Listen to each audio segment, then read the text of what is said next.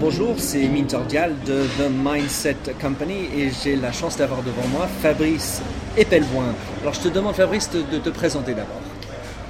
Alors, euh, donc je m'appelle Fabrice Epelboin. Euh, j'ai commencé comme éditeur au début des années 90. Ensuite j'ai basculé dans le CD-ROM. Euh, et puis Internet est arrivé. J'ai eu la chance d'avoir les pieds dedans depuis le départ. Enfin Internet, le web est arrivé. Euh, et comme mon père travaillait au CERN, j'ai mis les pieds dedans depuis le départ. Euh, donc j'ai monté des- une web agency en 94, ensuite j'en ai rejoint une autre en 95 et j'ai fait essentiellement des web agencies dans les années 90 euh, au point de terminer en bourse. Et puis dans les années 2000, j'ai fait des médias sociaux et des startups. Et puis évidemment du consulting parce qu'il faut manger. Euh, et j'ai fait euh, des, des trucs comme euh, donc que tu connais ou Tech Talk TV euh, où on s'est rencontrés, enfin, Bien sûr. ce, ce- ce genre de trucs. Alors par- parle-moi du démarrage de Re- Read Wi- Write Web. Alors le White Web, il y a eu un premier lancement en France qui, si ma mémoire est bonne, date de 2008, tout début 2008, fin 2007, qui a été raté. Et puis un second qui, qui a réuni une dizaine de personnes à l'origine. Au final, de ces dix personnes initiales, il n'y en a guère eu que deux ou trois qui, euh, sont vraiment accrochés. Et puis, euh, et puis Adopi est arrivé, euh, ça a sérieusement orienté le World Wide Web. Et d'une façon générale, Adopi n'étant pas seul, il y a eu Acta, Wide Web, aux États-Unis aussi, c'est euh, assez euh, sérieusement orienté euh, ses- sa ligne éditoriale sur du politique. Euh, c'est à ce moment-là que je- j'en suis devenu l'éditeur en France. Et euh, c'est à ce moment-là que Web a explosé en France. C'est devenu un- quelque chose de vraiment euh, assez conséquent dans la blogosphère. Parle-moi des, chiffres. Les chiffres de fréquentation? Ouais. Ah, vraiment, s'il y a un truc que je regarde pas, c'est les chiffres de fréquentation. Gros- grosso modo, selon les mois, selon les buzz, selon les machins, on, on tourne entre euh, 300 et 500 000. Euh, et on, on est systématiquement dans- en- entre ces chiffres-là. Euh, ceci dit, j'évite absolument de regarder ce genre de conneries parce que ça euh, oriente l'éditorial, euh, que c'est à mon sens une véritable saloperie et que c'est pas du tout comme ça que j'ai envie de travailler. Et dans la mesure où euh, c'est pas un, un vrai travail au sens où ça ne rapporte pas un sou, euh, j'ai aucun intérêt d'un point de vue financier à faire des chiffres. Donc euh, on regarde pas les chiffres. On regarde absolument pas les chiffres. C'est d'ailleurs pour ça que euh, typiquement on a euh, énormément de contenu sur euh, l'Afrique par exemple, qui à quelques exceptions près ne rapporte rien en termes de chiffres. Mais par contre, on, s'emploie vraiment à couvrir l'actualité des nouvelles technologies en Afrique. Euh, et il faut reconnaître qu'objectivement, en dehors des Tunisiens, où il y a quand même beaucoup, beaucoup de Tunisiens et où on est très populaire en Tunisie, euh, c'est pas, pas la meilleure technique pour faire du hit sur Internet, mais on s'en fout. Euh, c'est aussi pour ça qu'on couvre insuffisamment en ce moment, mais on essaie quand même malgré tout de couvrir le web sémantique, qui en termes d'audience est une catastrophe, mais on s'en fout C'est intéressant. c'est important. Au-delà de l'intéressant, c'est important de, de couvrir ça. Et c'est aussi pour ça qu'on a couvert Adopi à l'origine, parce que vraiment, euh, le but c'était absolument pas faire de l'audience, euh, ni du réputationnel, ni de l'influence et tout ça. Le but c'était qu'on considérait que c'était super important et qu'il fallait absolument en parler. Et que dans le paysage euh, français médiatique, il y avait quasiment personne qui parlait d'Adopi. On avait PC Impact, euh, Corben, c'est quasiment tout en termes de trucs assez imposants en termes d'audience. Et qu'on pensait que Web avait vraiment quelque chose à apporter dans, l'histoire, en l'occurrence une analyse un peu scientifique, une capacité à utiliser un réseau international pour aller interroger des scientifiques un peu partout sur la planète, euh, un côté euh, avec un peu plus de recul hein, par rapport à des gens qui étaient énormément dans l'actualité à chaud. Donc on s'est inséré dans ce paysage assez naturellement, on a été bien accueillis d'ailleurs. Euh, et on a pris notre place et c'est- objectivement, avec le recul en regardant les chiffres, c'est clairement ça qui a fait le, démarrage du blog. Et le succès. Quels sont les, euh, les sujets dans le Read Wide Web qui sont les plus lus, les plus partagés, les plus, euh, les plus forts? C'est extrêmement variable, ça reste quand même des sujets sur, euh, qui concernent la France. Euh, on retrouve quand même dans la blogosphère la bonne vieille règle du journalisme qui est plus c'est proche de vous, plus ça marche. Donc beaucoup de Parisiens? Non, non, non, la France. hein, on ne traite pas vraiment de l'actualité parisienne. Euh, ce qui est peut-être un tort, hein, parce que dans l'actualité parisienne, typiquement la couverture des startups, hein, et c'est un truc qu'on fait très très mal. On, cherche à compenser en faisant d'autres trucs et en, lançant d'autres trucs, notamment à travers TikTok. Mais c'est quelque chose qu'on fait vraiment mal. par contre, on couvre très très bien l'actualité de tout ce qui est société numérique, politique 2.0 et compagnie. Et on la couvre, ça marche quand ça parle de la France. Alors pour toi, Fabrice, quels sont tes sites préférés, desquels tu t'inspires Toi qui connais à peu près, enfin, tu es avant-garde pour tout. Est-ce qu'il y a des sites que tu regardes qui te permettent de savoir ce qui va se passer, qui sont tes références, ton inspiration? Existe-t-il? Beaucoup. Ah bon? Non, il n'y en a pas un. Il y en a beaucoup, beaucoup, beaucoup. C'est quoi? L'un des, des caractéristiques aujourd'hui, c'est que l'information est devenue fluide, donc du coup, euh, il n'y a pas une source de référence. Il y a une multitude de sources qui, à elles, toutes, constituent un espèce de flux d'informations au quotidien qui est. Et euh, c'est très difficile de t'en citer qu'une. Non, mais quelques-uns. Donne, donne, donne, Wired, on va passer. Euh, la plupart des blogs qui sont sur Wired sont excellents. Et de, de Wired lui-même aussi. Mm -hmm. Oui, mais ça a su rester quand même excellent depuis moi, je suis abonné à Wired depuis 93. Ça, fait, ça fait 17 ans, quoi. Il n'y a pas beaucoup. Il faut aller le faire quand même. Rester pertinent de, depuis 17 ans, c'est quand même fort. Euh, et puis, il y a une multitude de trucs qui sont vraiment des trucs de niche. Quoi. Je pense à Foreign Policy, je ne sais pas si tu connais ce Bien blog. Sûr, je connais, oui, oui. Euh, le, le, blog de, euh, comment il s'appelle, ce, l'un des plus grands spécialistes sur Attack, un professeur de Stanford, je crois, ou Berkeley. Franchement, c'est très difficile parce que comme tout ça est dans un agrégateur, tu as tendance à mélanger les sources. C'est sûr. Euh, tu as, un, blog sur la propriété intellectuelle, là aussi j'ai oublié le nom, qui est excellent ici, TechDirt, bon, évidemment lui doit AWS, euh, TechCrunch, euh, Mashable, même si c'est quand même très superficiel malgré tout, c'est un fil d'actualité qui est, intéressant. Et puis en France, tu as, euh, quand même énormément de, très bonnes sources d'informations en France, notamment tout ce qui est réfléchi à l'avenir des médias. Il y, a, beaucoup de réflexions là-dessus en France. Et tu as un site en particulier que je partager?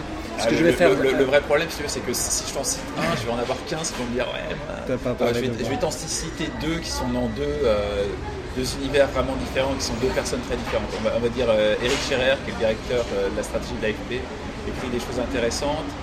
Euh, Frédéric Fillou, les Mondays Notes, c'est vraiment très très très intéressant. Je suis d'accord. Mais en même temps, c'est anglais. Oui, Apple-esque. Narvik, et a des analyses aussi qui sont super intéressantes.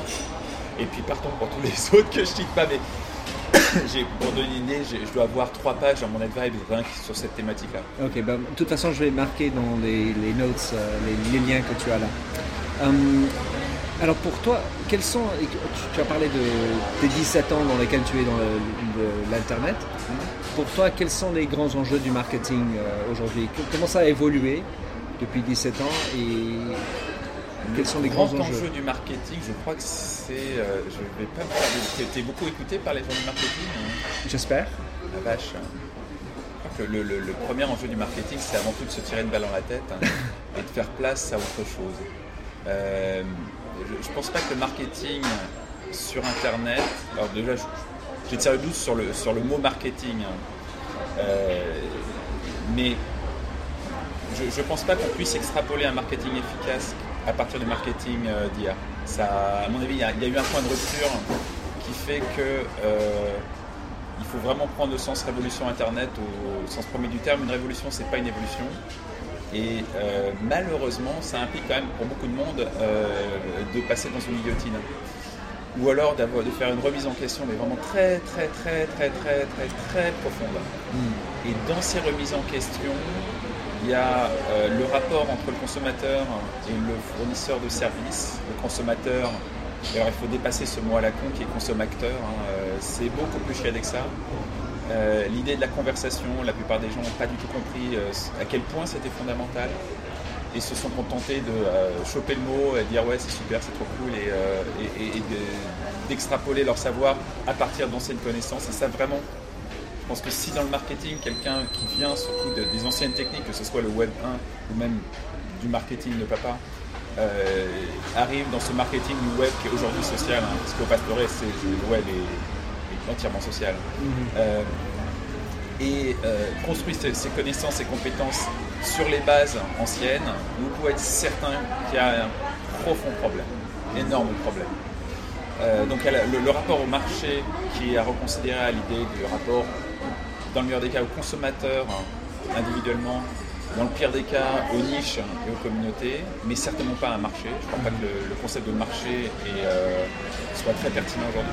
C'est trop masse c'est trop masse, c'est trop, c'est un vieux concept qui n'a pas de sens. Euh, c'est comme le concept de territoire euh, sur Internet, ça n'a pas de sens. Il n'y a pas de frontières sur Internet.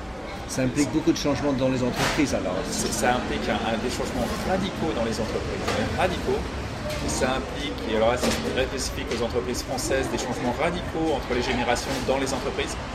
On, est quand même d'un point de vue civilisationnel euh, dans un mouvement qui est, très rare et qui est a priori unique, hein, qui est le moment où pour la première fois dans l'histoire de l'humanité, les jeunes en savent plus que les anciens sur quelque chose qui est fondamental et stratégique, qui est la civilisation du numérique. On est en train de passer, de, au même titre qu'on est passé d'une civilisation agraire à une civilisation industrielle il y a quoi, 150 ans maintenant, mhm. mais ça, a duré quand même bon an, mal an. Euh, 30 ans, même pour les Anglais qui étaient plus en pointe, ça a duré une génération facile. Hein. Et pour les plus anciens, enfin pour les Français, ça a été le double, pour les Russes, ça a été trois fois ça. Mais malgré tout, même si ça a été rapide, euh, ça, ça, a suffisamment traîné pour qu'il n'y ait pas cette espèce de chevauchement cognitif d'une génération à l'autre qu'on connaît nous. C'est-à-dire que là, on est nous. Alors nous, on a 40 ans euh, et plus, mais euh, on, est un peu au, Depuis courant malgré tout, il y a énormément de gens pour notre âge et qui ont des enfants qui sont des adolescents, qui sont infiniment plus compétents en matière d'Internet que, non pas qu'ils maîtrisent mieux l'ordinateur, hein, il ne faut pas s'arrêter à ça, euh, la plupart des adolescents ne maîtrisent pas mieux l'ordinateur que leurs parents. Ils maîtrisent mieux la dimension sociale qui est derrière. Ils doivent intégrer euh, typiquement la génération qui aujourd'hui a 16, 17, jusqu'à 20 ans, ont façonné leur personnalité à travers l'adolescence avec ces outils-là. Donc on a vraiment affaire à des aliens, hein. même par rapport à nous qui euh, comprenons bien l'Internet.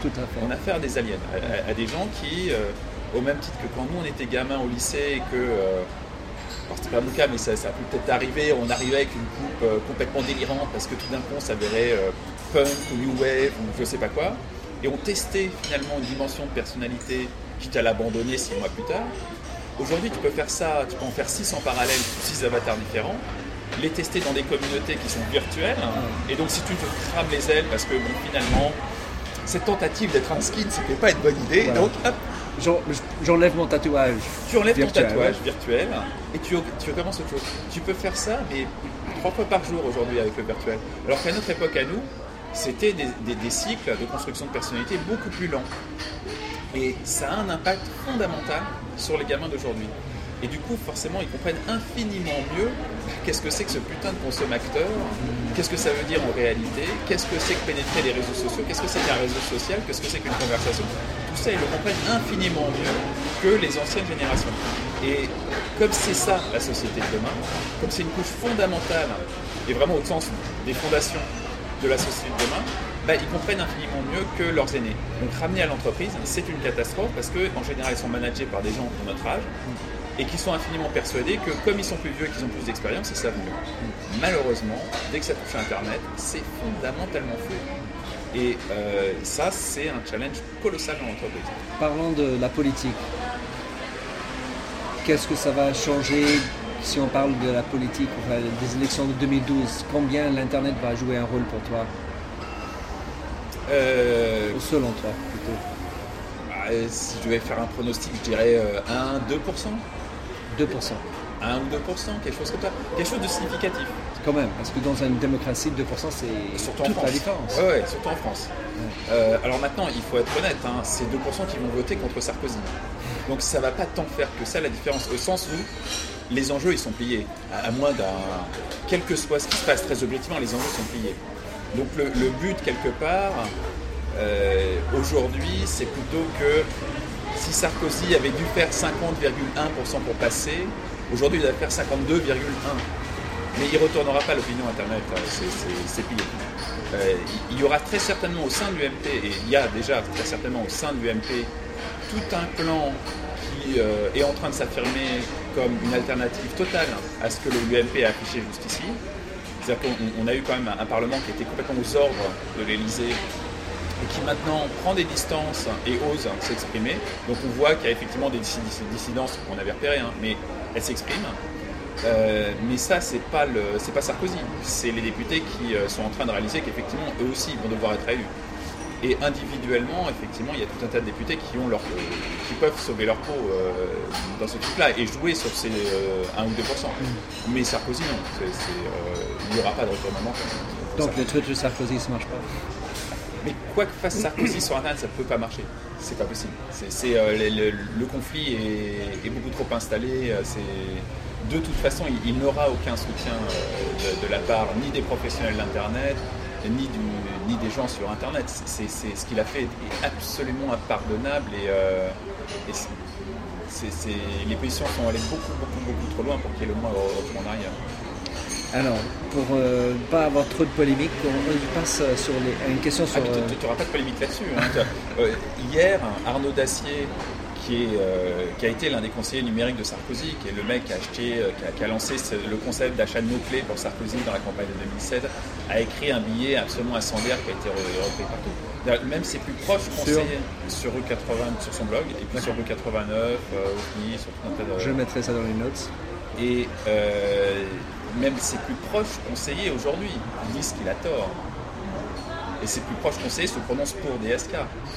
Euh, donc quand on est arrivé à ce stade-là, où quelqu'un qui a fait votre campagne Internet de 2007, qui est clairement l'un des spin doctors euh, de l'UMP et de Sarkozy, euh, appelle à voter DSK, ou plutôt appelle DSK à se présenter, c'est que c'est irrattrapable. irrattrapable. C'est vraiment ce qu'on appelait les sarcoboys. Aujourd'hui, si on va voir ceux qui sont encore en fonction, évidemment ils ne se prononceront pas, euh, mais quasiment tous les gens qui étaient proches de Sarkozy lors des élections, tous euh, se sont retournés. Donc ça promet pour le changement en octobre Ouais, je ne sais pas. ça dépend aussi de ce qu'il y aura en face. Euh, il faut aussi. c'est aussi important de préciser que tout en, mettant ce gros euh, full disclosure qui est que je suis plutôt gauche. Euh, c'est quand même important de préciser qu'à gauche c'est pas mieux, euh, qu'il n'y a absolument personne de compétent en matière d'internet au Parti Socialiste. il faut fouiller, hein, il y en a deux ou trois, mais ce pas des gens qui sont connus du grand public et ce pas des gens qui sont en position d'être des élus. Euh, les rares qui s'affichent avec un compte Twitter, dès qu'on creuse, en pratique, c'est vraiment du marketing. Il n'y a aucune compréhension des enjeux derrière. Euh, et pour ce qui est de Adopi, euh, les opinions étaient les mêmes au PS. Hein. Il ne faut pas perdre de vue qu'en Angleterre, l'équivalent de la Adopi a été voté par la gauche, qu'en Espagne, ça a été voté par le Parti Socialiste Espagnol. donc, s'imaginer que l'alternative à la droite française sera meilleure pour Internet, c'est un leurre. C'est un leurre absolu absolu. Il faut surtout pas tomber là-dedans. C'est euh, c'est pas impossible que l'alternative à Sarkozy soit, mais, ce soit quelque chose de mieux, mais ça, voudrait dire qu'il va falloir euh, négocier et établir un rapport de force très dur. Euh, ça ne viendra pas juste parce que c'est l'alternative. Alors parlons de, si tu as devant toi un, PDG ou un, chef d'entreprise d'un PME et qui se dit bon je suis en France, je veux me lancer sur l'internet, quel conseil tu lui donnerais pour, euh, pour sa stratégie Internet? Une PME ou un grand groupe? hein Parce que PME, c'est pas vraiment ma cam, au sens où c'est pas ma clientèle. Le grand groupe, je conseille plein de Alors, vas-y, euh, avec grand groupe. Ah bah, le, grand groupe, si j'ai en face un président ou un mec d'un conseil d'administration de grand groupe, le premier conseil que je lui donnerais, c'est de prendre son temps, de s'entourer de professionnels et d'essayer de comprendre euh, à quel point le, le problème est profond, complexe, fondamental et que ça dépasse de très loin le cadre de l'entreprise. De très très très très loin le cadre de l'entreprise. Que euh, bah, un truc que j'utilise souvent, c'est euh, l'analogie avec l'installation en Chine, euh, qui est toujours un truc qui est, dans les fantasmes des grands patrons d'entreprise, enfin ceux qui ne sont pas encore. tout le monde fantasme de s'installer en Chine.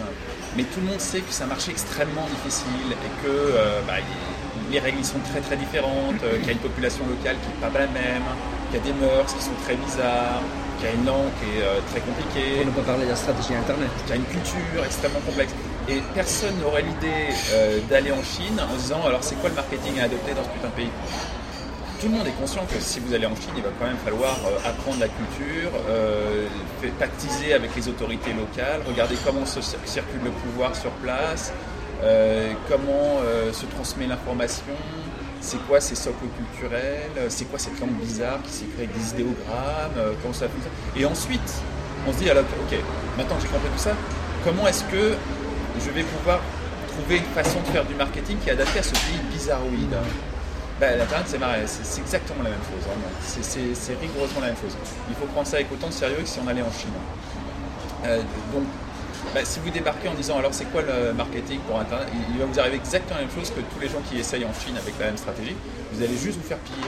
C'est mieux de comprendre. Il faut comprendre le territoire, il faut comprendre le média, ce que c'est la mentalité. C'est un mouvement civilisationnel, c'est une rupture, euh, c'est une rupture civilisationnelle, c'est une rupture générationnelle, ça a des impacts aussi bien sur la structuration d'entreprise que sur le marketing, que sur la façon de concevoir des produits, que sur la façon de communiquer en interne d'entreprise. C'est très très très très très vaste.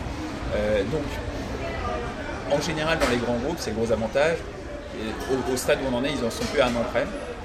Euh, donc ça nécessite que dans tout en haut du groupe, il y ait une personne ou deux, ou plus que ça encore, qui vraiment euh, prennent le temps de s'intéresser sérieusement à tout ça. Et si un PDG veut te parler, comment il te contacte?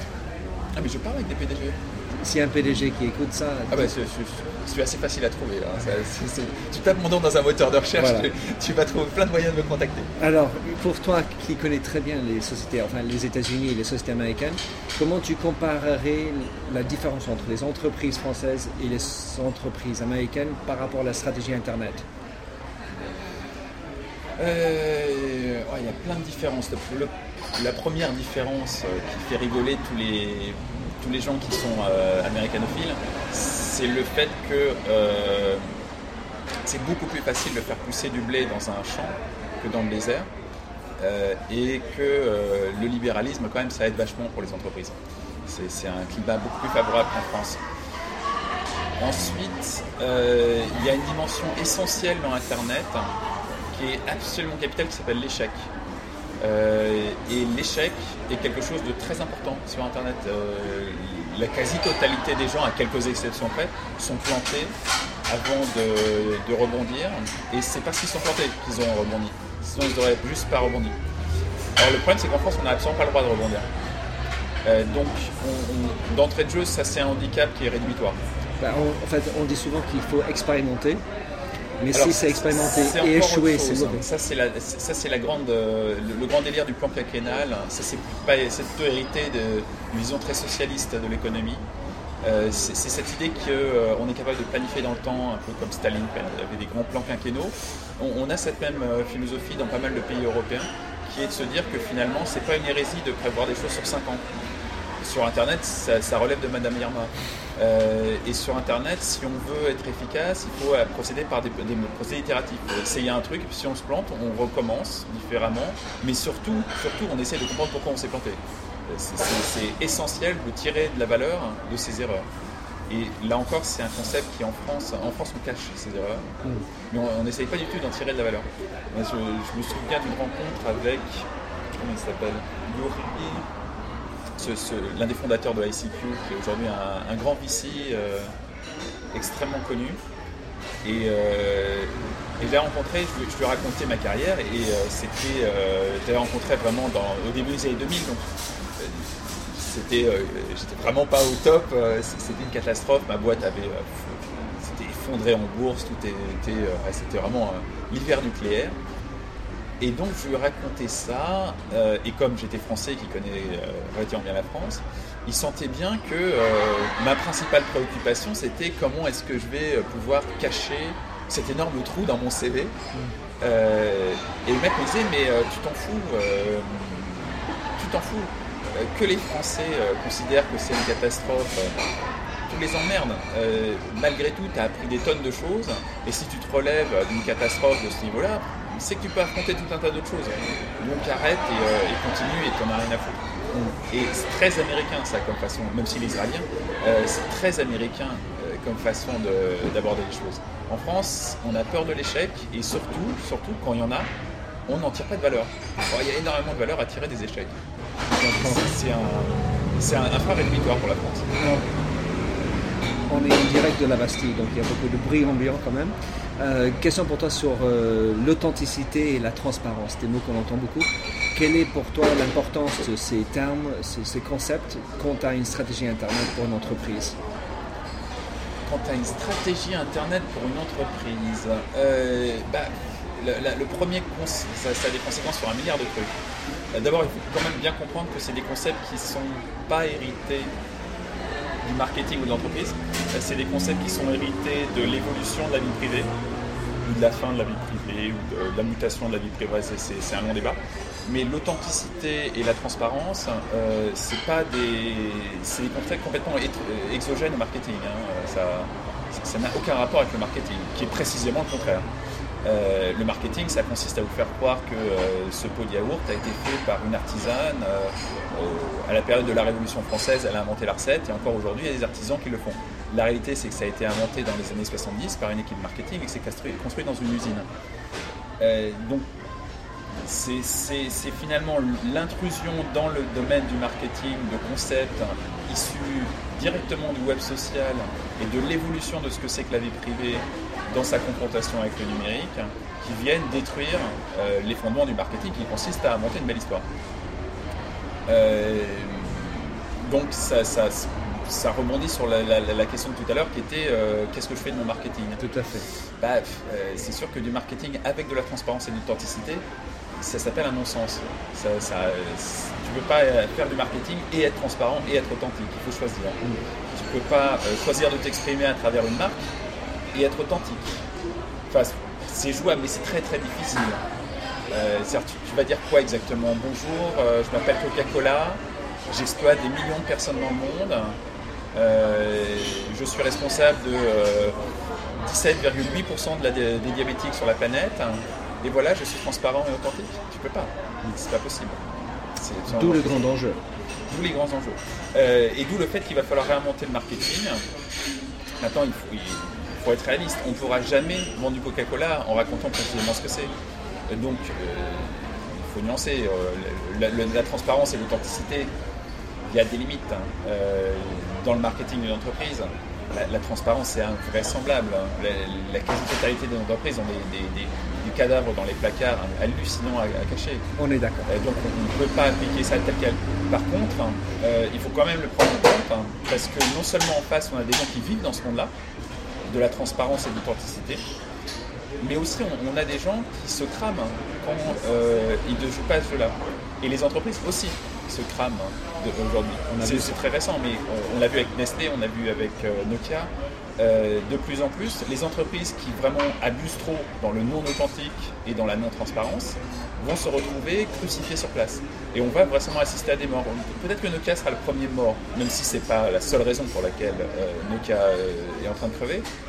L'une des raisons, l'un des moments forts de la fin de Nokia, si Nokia meurt, ça aura été son manque de transparence et d'authenticité dans la fourniture que Nokia a faite d'outils de surveillance aux, dictatures iraniennes quelque part dans, les, secrets, on va dire, il y, a la formule de Coca, il y a l'algorithme de Google, et on comprend bien que mais ça, tout le monde comprend que l'algorithme de Google et la formule de Coca-Cola, c'est des secrets. Personne, personne ne, demande à ce que ce soit euh, open sourcé. C'est ça. Euh, par contre, euh, il y a eu bah, hier un sérieux rappel à l'ordre pour Google qui menait des négociations secrètes avec Verizon et euh, pour, un, pour une société dont le PDG affirme que la transparence euh, et la vie privée, euh, c'est un c'est, c'est, pas ils, se sont fait prendre la main dans, le pot de confiture. Et ça a été un avertissement très très sérieux. Alors, l'anonymat, quelle importance attribues-tu à l'anonymat en ligne? On va, attendre que le percolateur est L'anonymat, c'est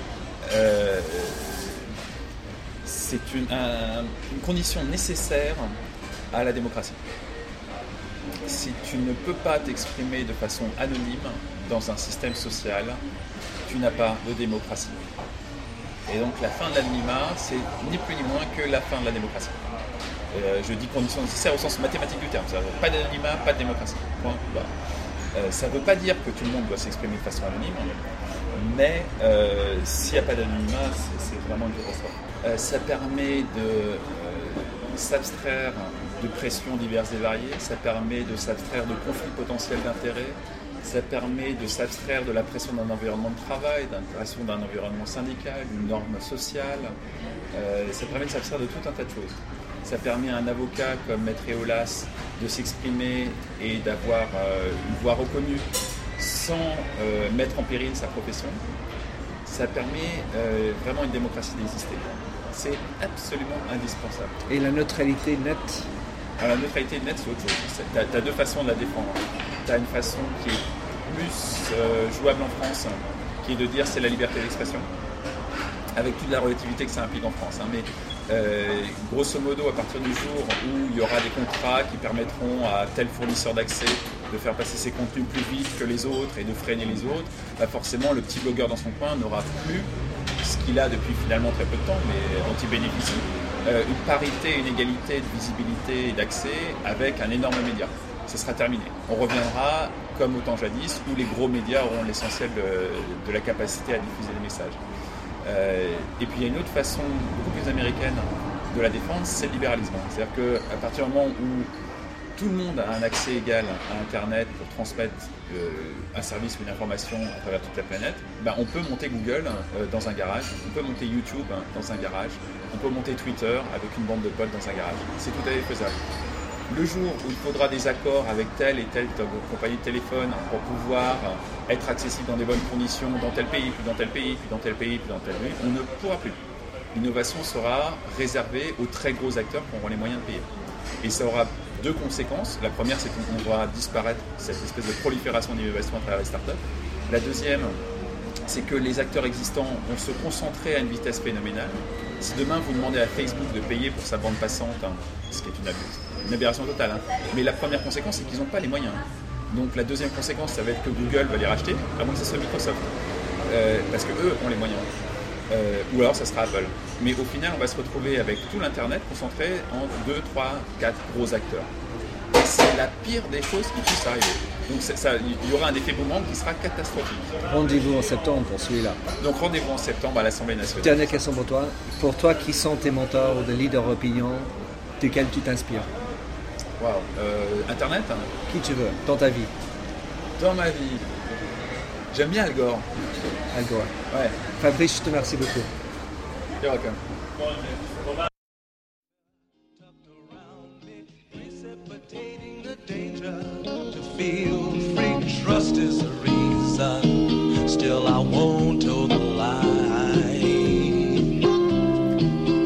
Merci de nous avoir suivis sur cet entretien de Fabrice Epelmoin, homme de l'internet, blogueur, entrepreneur et actuellement éditeur et directeur de publication de readwriteweb.fr.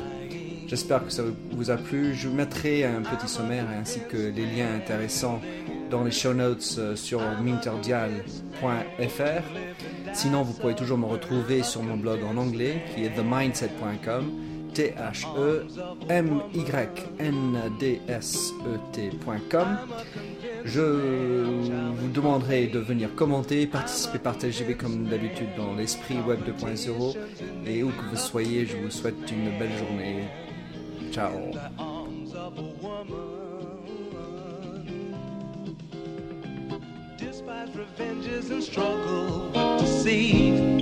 Live for the challenge so life's not incomplete.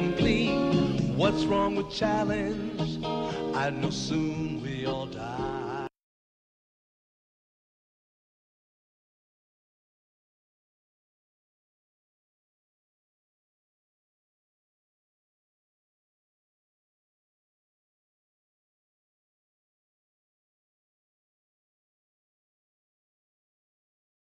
Welcome, change agents, to your go to place for stories that ignite your spirit, fuel your purpose, and connect us all. We believe in the incredible power of the human spirit, its boundless resilience, and the inspiration it brings to our lives. On the Driving Change podcast, we'll journey together through the extraordinary yet very relatable experiences of some of the most amazing people on earth. Our mission? That through these stories, we might just spark change within you and awaken a newfound motivation to harness your unique gifts to make a real difference in the world. So get ready to be inspired and join us on this incredible adventure. You can find the Driving Change podcast on Apple Podcasts, Spotify, iHeartRadio, or wherever you love listening to your favorite podcasts.